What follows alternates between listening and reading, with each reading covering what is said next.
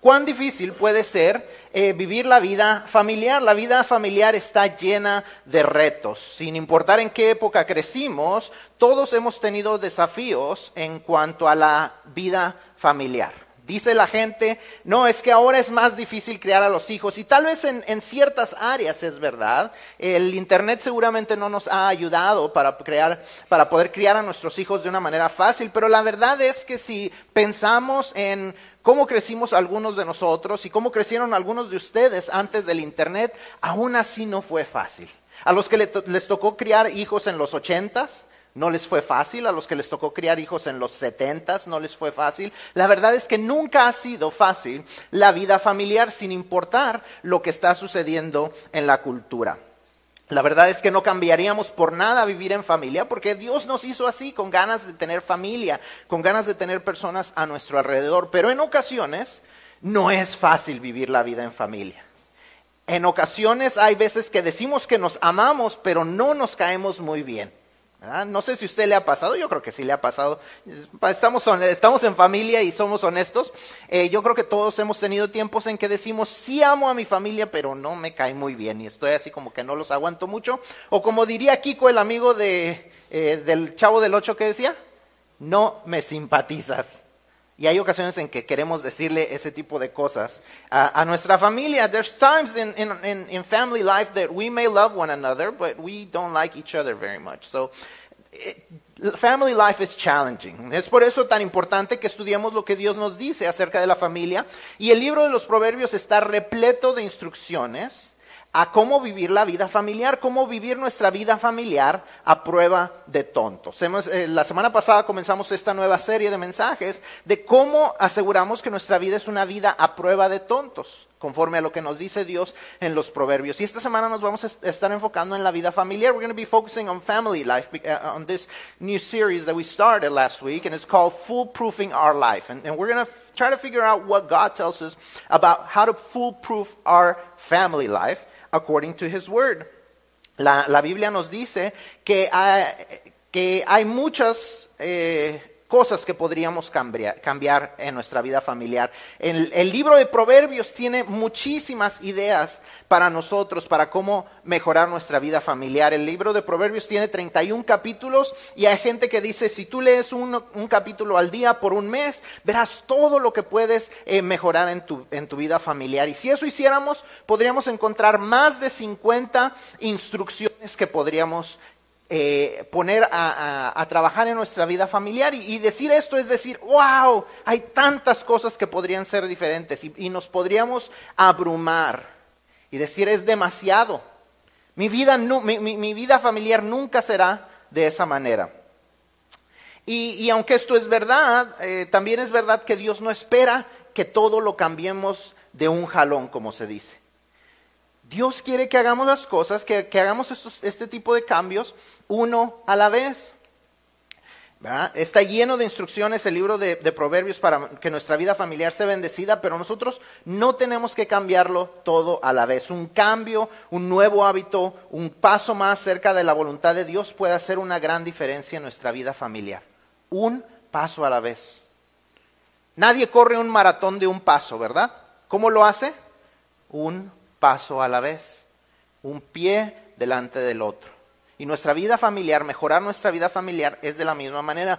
Todos vivimos en un espectro de, salud mental o de salud eh, familiar. Eh, de un lado tenemos una familia completamente disfuncional. De otro lado tenemos una familia completamente funcional. Y nadie de nosotros está en el extremo, en ninguno de los dos extremos. Todos estamos en algún lugar en medio. Y todos queremos acercarnos un poco más para acá. Todo toma un paso a la vez. In the spectrum of functional versus dysfunctional families, we all are somewhere in the spectrum. None of us are at the extremes, but all of us can take one step at a time to get closer to a more functional family and more and getting farther away from a dysfunctional family. And all it takes is to take one step at a time one, one step closer to what God's will is for our lives. Así es que esta mañana vamos a estar viendo no todos los cambios que podemos hacer, no tenemos tanto tiempo para ver todo lo que Proverbios nos dice, nos vamos a enfocar en algunos y dentro de esos usted enfóquese en uno. Comience con uno. Comience a hacer una cosa diferente. Comience a cambiar una cosa. Cuando logre conquistar esa, pase a la siguiente. Y poco a poco nos acercaremos más a lo que Dios quiere que vivamos y, y viviremos una vida más bendecida, una vida más cerca de una vida a prueba de tontos. Así que comencemos con algunos de los consejos que Dios nos da eh, para la vida familiar. Número uno, Dios nos da primeramente para la vida familiar consejos a todos. Ah, vamos a estar hablando a los padres y a los hijos, pero, pero hay consejos que son generales, que son para todos, para vivir una vida eh, familiar más saludable. There's certain advice that God gives us that actually applies to both parents and children, husbands and wives, to everyone. And so that's what we're going to focus on first. Uh, primeramente nos dice que el amor debe de estar presente. Si tiene su Biblia, hablan en, en, los versículos que están en su boletín. Si tiene su boletín, puede ir llenando los espacios eh, eh para que se vaya guiando en lo que vamos a estar estudiando. Y el primer versículo que vemos es el, capítulo 15, versículo 17. El versículo 17 eh, del capítulo 15 nos dice, mejor es la comida de legumbres donde hay amor que de buey engordado donde hay odio.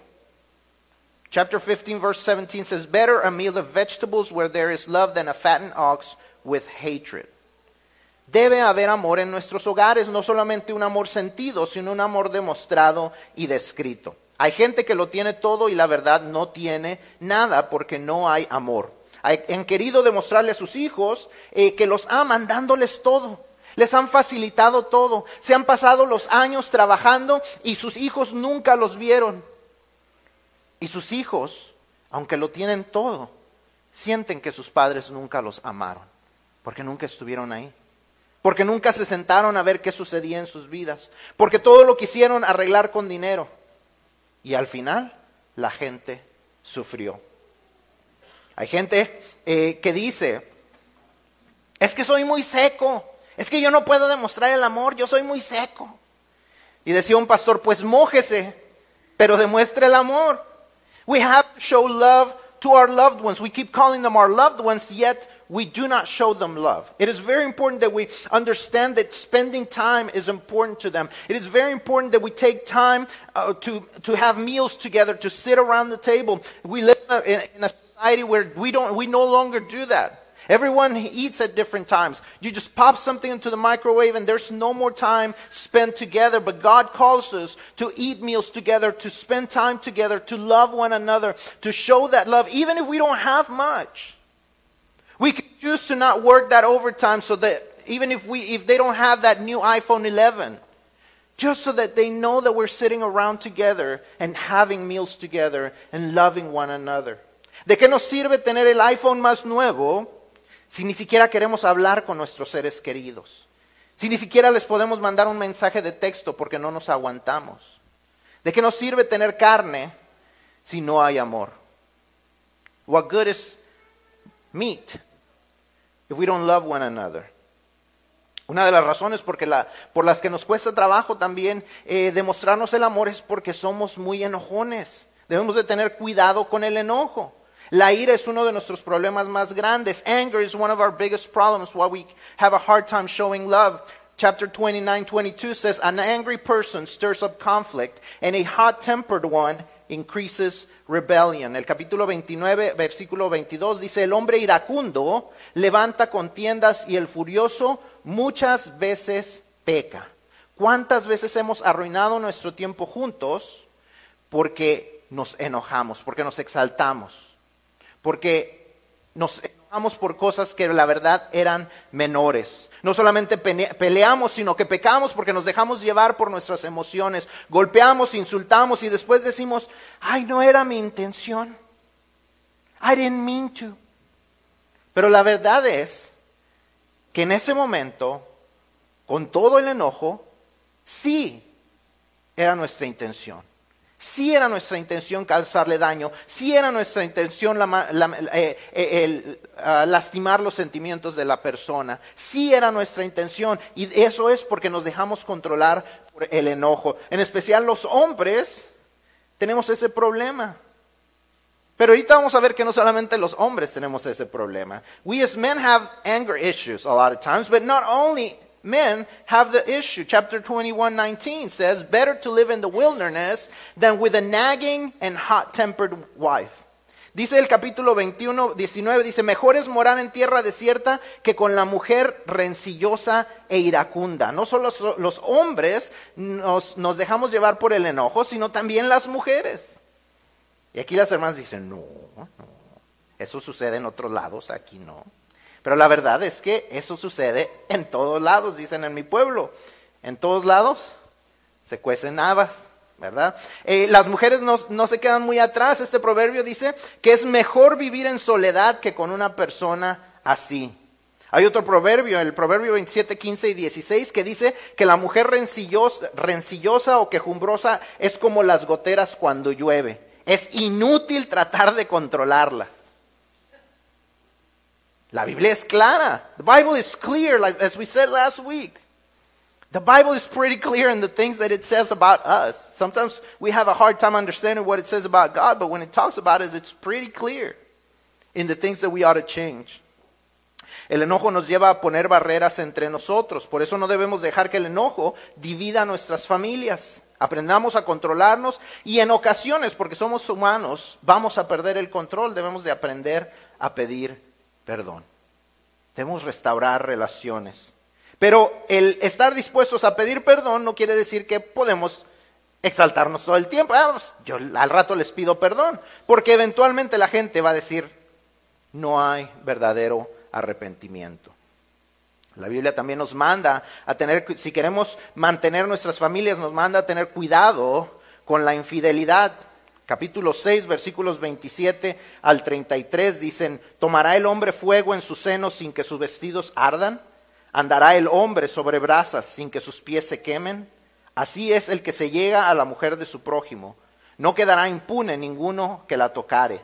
No tiene en poco al ladrón si hurta para saciar su apetito cuando tiene hambre. Pero si es sorprendido, pagará siete veces. Entregará todo el haber de su casa. Mas el que comete adulterio es falto de entendimiento, corrompe su alma el que tal hace. Heridas y vergüenza hallará y su afrenta nunca será borrada. Chapter 6, verses 27 through 33 gives us the clear danger of infidelity and how it can damage a family. No solo reconocemos la infidelidad como algo que sucede de manera física, sino emocional y aún con la pornografía. Algunos toman el coquetear como un juego y como, un, como que no cuenta, y nada más estamos coqueteando.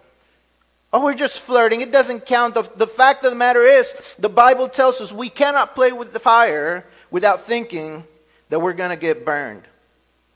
Nos dice la Biblia claramente que no podemos jugar con fuego y creer que no nos vamos a quemar. Nos dice que el cometer adulterio es tonto, el que comete adulterio es un tonto, es un falto de entendimiento, como el ladrón que roba tiene, que tiene, que roba porque tiene hambre, el infiel trata de llenar una necesidad legítima de una manera ilegítima y tiene que enfrentar las consecuencias. The person who is unfaithful is like a thief who is hungry. He has a legitimate need, but tries to fulfill it in an illegitimate way and has to pay for it. Nos dice el versículo 31 que pone en peligro todo su hogar, todo lo que él o ella decía que era lo, lo más valioso en su vida, lo pone al borde del perderlo a menos que Dios y su pareja actúen con misericordia.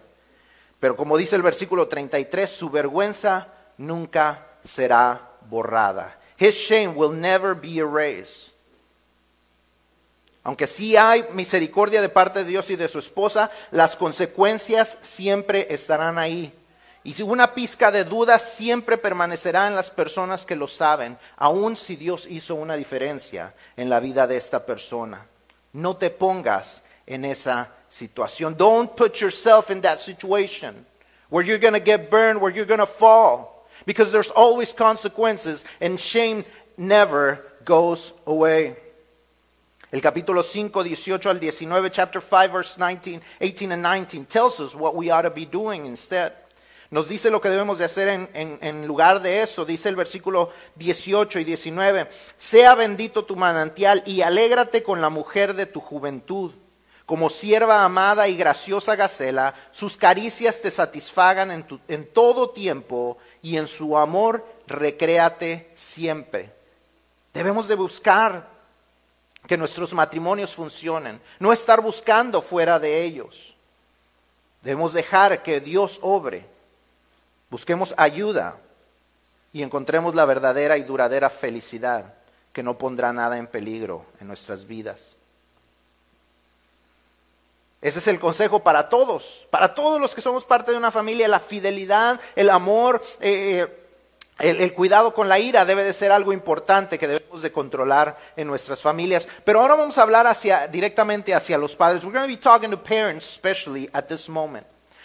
Hay consejos, hay ciertos consejos de la Biblia en los proverbios para los que somos padres. Primeramente nos recuerda que nuestros hijos necesitan guía. Our children need to be guided. Capítulo 22, 15 dice, la necedad está ligada en el corazón del muchacho, mas la vara de la corrección la alejará de él. Foolishness is bound to the heart of a youth. A rod of discipline will separate it from him. Ellos están tontitos. Nuestros hijos están tontitos. Es la realidad. Dice, la necedad está ligada en el corazón de ellos. Our kids are fools. We don't like the word, but it says that foolishness is bound to their hearts. They don't know what they don't know. It is our job to guide them. Es nuestro trabajo guiar a nuestros hijos. No es el trabajo de la iglesia, no es el trabajo de la escuela, no es el trabajo de las autoridades eh, eh, policíacas, es nuestro trabajo. La iglesia puede apoyar, la escuela puede apoyar, el gobierno puede apoyar, pero es trabajo de los padres. Es nuestro trabajo guiarlos. Ellos no saben lo que no saben. Ellos necesitan que los que debemos de ser más maduros, los guiemos. Por eso nos dice el versículo, eh, el versículo 6 del capítulo 22, instruye al niño en su camino y aun cuando fuere viejo, no se apartará de él. Start a youth out on his way. Even when he grows old, he will not depart from it. Debemos guiar a nuestros hijos en el camino por el que deben de andar. Ellos necesitan que los guiemos en lo espiritual, en lo emocional, en lo educacional, en lo moral. Es nuestro trabajo encaminarlos en el camino correcto. Ya de grandes ellos elegirán, pero si los enseñamos bien, si los instruimos de la manera correcta, ellos irán por el camino correcto. Si los trajimos de manera constante a la iglesia, los encaminamos correctamente. We should have guided them correctly. We should be guiding them in the right way. God has given us the instructions, and we are teaching them those instructions. That is our job. Y parte de la guianza de nuestros hijos es la disciplina. Part of guiding our children is discipline. El capítulo 13, 24 dice, el que detiene el castigo a su hijo aborrece, mas el que lo ama desde temprano lo corrige. If you love your children, You got to discipline them. It says, The one who will not use the rod hates his son, but the one who loves him disciplines him diligently. Si decimos que los amamos, estemos dispuestos a que no les caigamos muy bien, a que en ocasiones nos odien, porque es para su bien. Si verdad los amamos, debemos de hacer esto. El versículo 29, 17 dice, corrige a tu hijo y te dará descanso y dará alegría a tu alma. 29:17 says, Discipline your child, and it will bring you peace of mind and give you delight. ¿Quiere usted dormir tranquilo en el futuro? Corrija a sus hijos hoy. La gente que no puede dormir porque no saben dónde andan sus hijos es porque no los entrenó correctamente en la niñez. If you're worried about where your children are at night, it's probably because you didn't raise them doing the right thing. Hay gente que dice, ay, desde que le entregué las llaves a mis hijos para manejar, no puedo dormir tranquilo, no puedo estar tranquila. Entonces no le dé las llaves. No lo entrenó correctamente, no lo entrenó a que manejara de la manera correcta, no lo entrenó a que se disciplinara cuando estaba manejando, a que pusiera atención, no le dé las llaves. Entrénelo correctamente y eso es en todas las áreas de su vida. If you cannot trust your kid with the car keys, don't give it to them. If you worry about how they're going to drive, don't give it to them. It is our job to guide them. It is our job. You, if we, if you, you will not find peace of mind unless you already discipline your child correctly. Y la buena guianza necesita un buen ejemplo.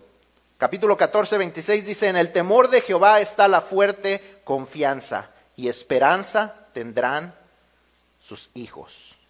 In the fear of the Lord, one has strong confidence, and his children have a refuge. See, it is the person that fears the Lord that his children find refuge. It starts with the one person who fears God. Dice, en el temor de Jehová está la confianza. Si nosotros confiamos, perdón, si nosotros tememos a Jehová, tendremos fuerte confianza y nuestros hijos tendrán esperanza comienza con nosotros como padres. Nuestros hijos necesitan ver en nosotros el temor de Jehová si esperamos que ellos lo tengan. La mejor manera de guiarlos es con el ejemplo. No podemos esperar que ellos teman a un Dios al cual nosotros no tememos. No podemos esperar que ellos confíen en la provisión y protección de Dios si nosotros no se los demostramos. Si no damos el diezmo, ¿cómo ellos pueden confiar en un Dios que les proveerá? Si nosotros no venimos a la iglesia, ¿cómo pueden ellos creer en un Dios que no se merece la prioridad de nuestras vidas? Si nosotros nos endeudamos, ¿cómo pueden ellos aprender a manejar sus finanzas conforme a los principios de Dios? Si nosotros no lo vivimos, ellos no lo vivirán. Sea que nosotros los guiemos correctamente ahora o que no lo hagamos, cuando ellos crezcan vamos a cosechar las semillas que en, sus niñeces, que en su niñez plantamos.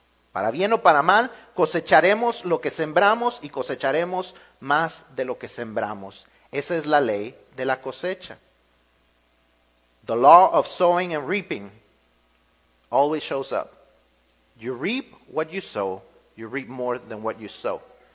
For good or for evil, whether you did the right thing or you didn't do the right thing, whatever you sow, you will also reap. Por eso nuestros hijos necesitan el ejemplo. Nosotros como padres varones, as fathers, we have instruction. Chapter 31, verses 28 and 29. Como padres, nosotros los padres varones, se nos instruye, dice, se levanta sus hijos y la llaman bienaventurada. Hablando de la mujer virtuosa, dice, y su marido también la alaba.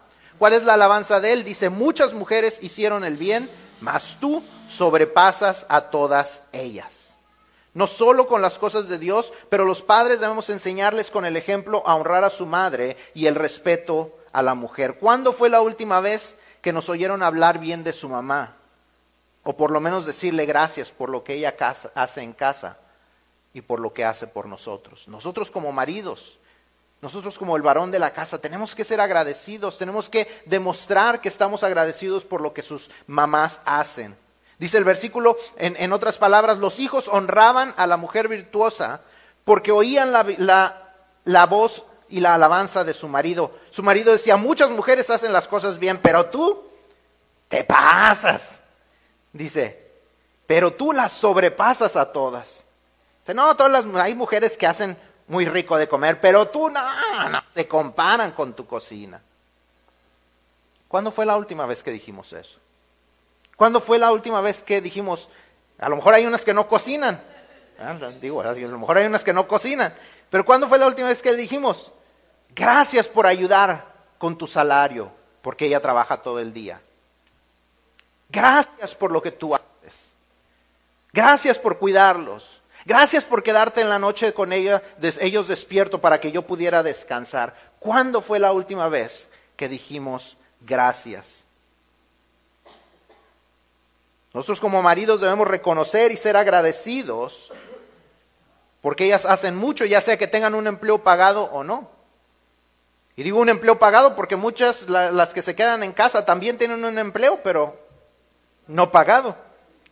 Y contribuyen al hogar, si no en dólares, sí con muchas horas de trabajo. De la madre también hay requisitos, versículos 10 y 11 del capítulo 31, dice, mujer virtuosa, ¿quién la hallará? Porque su estima sobrepasa largamente de las piedras, a, la de las piedras preciosas. El corazón de su marido está en ella confiado y no, no carecerá de ganancias. Who can find a wife of noble character? She is far more precious than jewels. The heart of her husband trusts in her, and he will not lack anything good. Vemos que el marido tenía razones para hablar bien de ella. Él podía confiar en que ella buscaría su bien. La mujer rencillosa se queja porque las mujeres, perdón, porque las cosas no se hacen como ella quería, ¿verdad? Ya hablamos de la mujer rencillosa. Pero la mujer virtuosa trabaja para que el hogar sea como Dios quiere. Así que el hogar debemos los adultos ser los maduros. Hay hogares donde los adultos son menos maduros que los hijos. Se dejan llevar más por sus emociones que los hijos. Los hijos tienen que ser los adultos y los maduros en casa, porque los padres no lo quieren ser.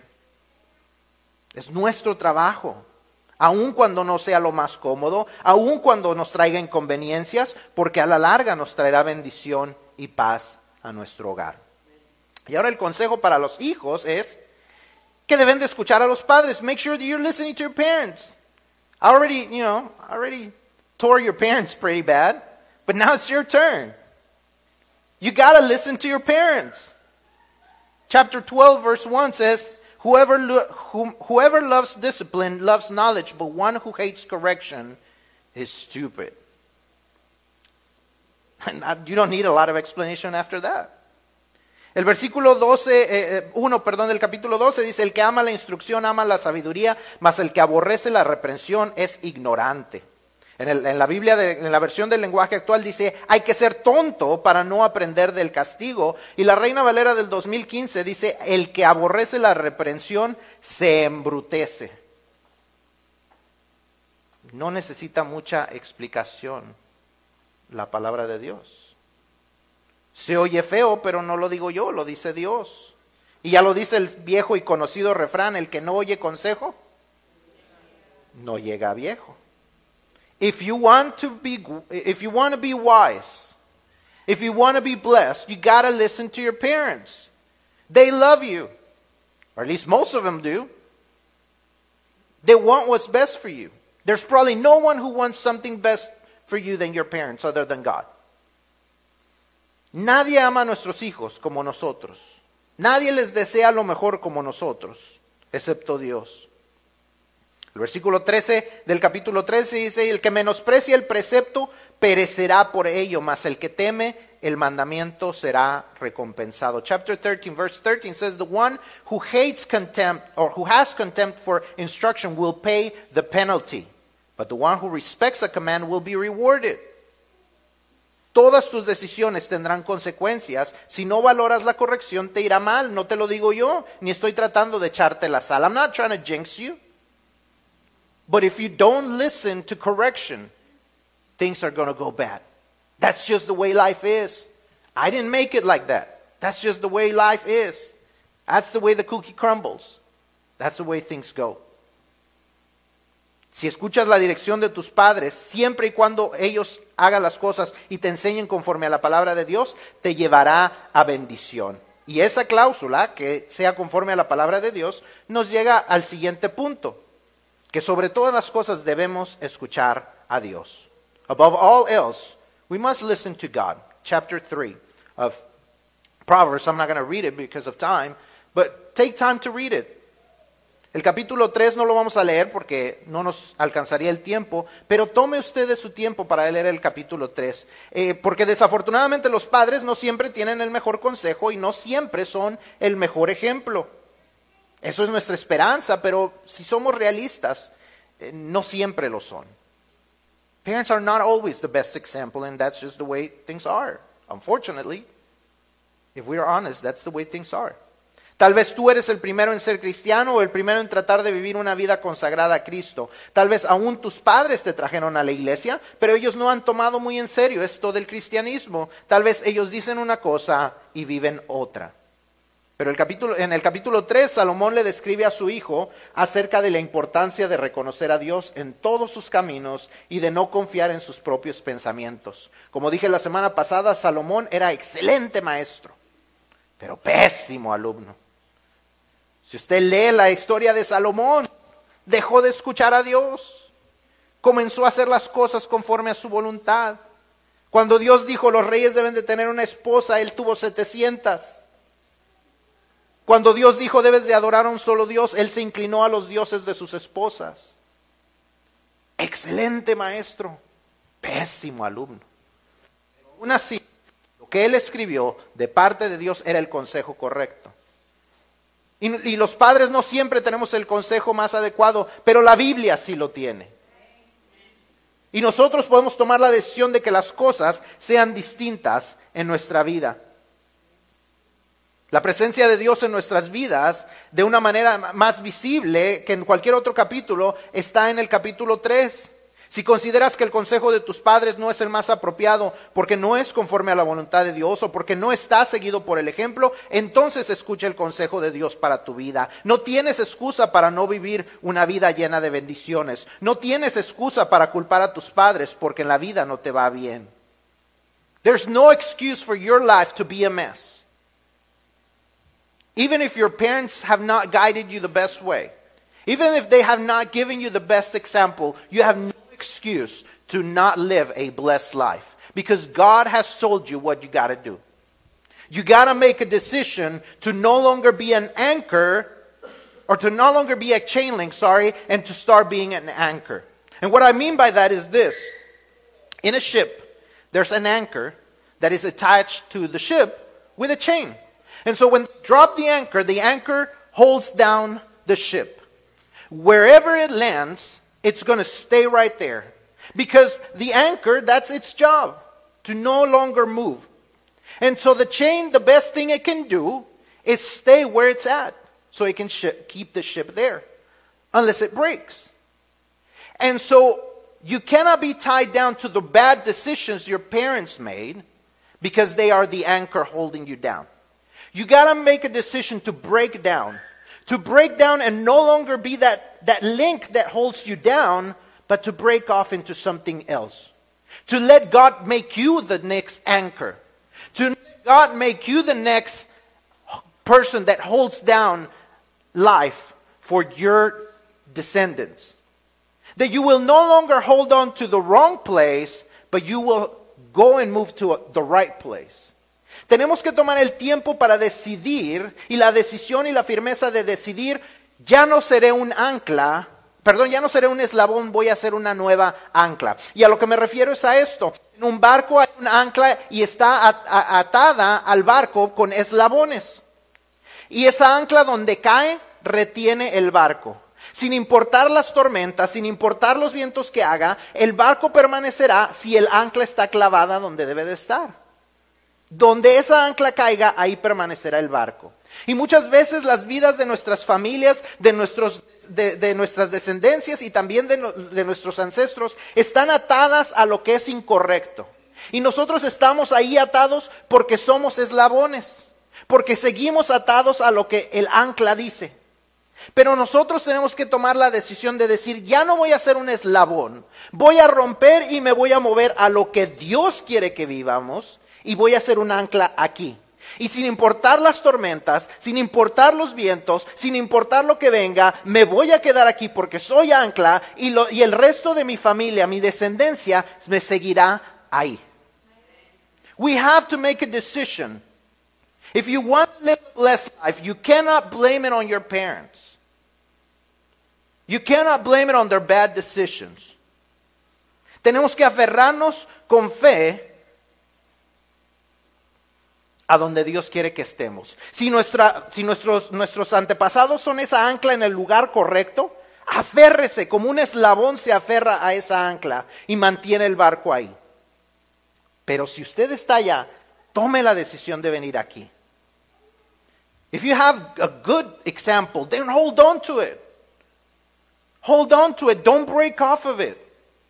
Follow them. But otherwise, you have to make the decision to follow God, to do the right thing, to start doing things differently. It only takes one step at a time.